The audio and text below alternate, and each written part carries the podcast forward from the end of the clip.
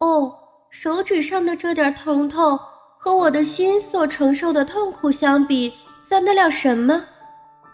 他心中想着。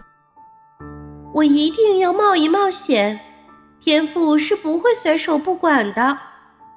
他怀着好像在做一件坏事的恐惧心情，在月夜里偷偷地走进花园，穿过小巷，走过寂静的街道，来到教堂的坟园。在那里，他看到一群长着女人头身和毒蛇尾巴的妖怪，围成一个圈子，坐在一块宽宽的木石上面。他们脱下了破衣蓝衫。像要洗澡一样，然而又用他们瘦长的指头去刨那些新坟，抓出尸体来吃尸体上面的肉。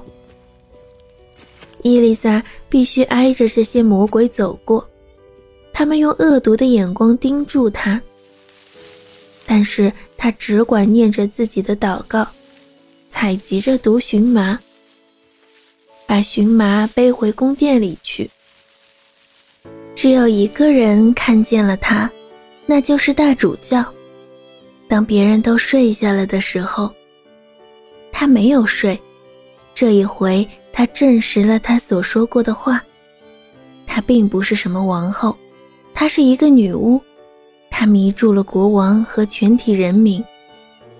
在忏悔室里，他告诉国王他所看见的事，以及他的顾虑。当这些恶毒的话。从他的嘴里讲出来的时候，众神的雕像都摇起头来，就像在说，并不是这么一回事。伊丽莎是无辜的，但是主教另有解释，说这是在表示他们可以佐证，他不是好人。他们摇头是因为他的罪恶。这时，从国王眼里涌出两行沉重的眼泪。泪水流过了他的双颊，他满心疑虑地走回家去。夜里，他装作熟睡的样子，可是他一点睡意都没有。他注意到伊丽莎怎么样爬起来，每晚他都这么重复着，每次他都尾随着，看见他消失在赐给他的那间小屋里。他的神情一天天暗淡下来，伊丽莎看出来了，却不知道什么缘故。她不安起来，同时他的心里还正在为他的众位哥哥承受着巨大的苦楚。他的眼泪落到了王后的绒衣紫袍上，那些眼泪粘在上面，就像闪光的钻石。每个看见这些荣华富贵的人，没有不想成为王后的。他的工作很快就要完工了，只剩下一件披甲了。可是他的马也用尽了，荨麻杆也没有了，因此他还必须再去一次教堂坟园，最后再摘一把荨麻杆回来。他怀着恐惧。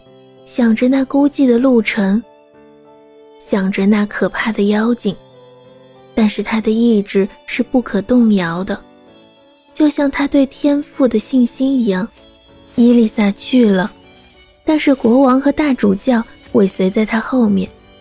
他们看见他走进教堂坟园的铁格子大门，便消失了。他们走进铁格子门的时候，看见墓石上。坐着伊丽莎看见过的那些妖精，国王转身走开了，因为他想着伊丽莎和他们是一伙的。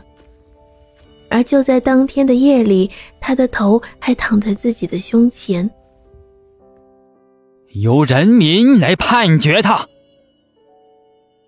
他说道：“人民做了判决，必须用火烧死他。”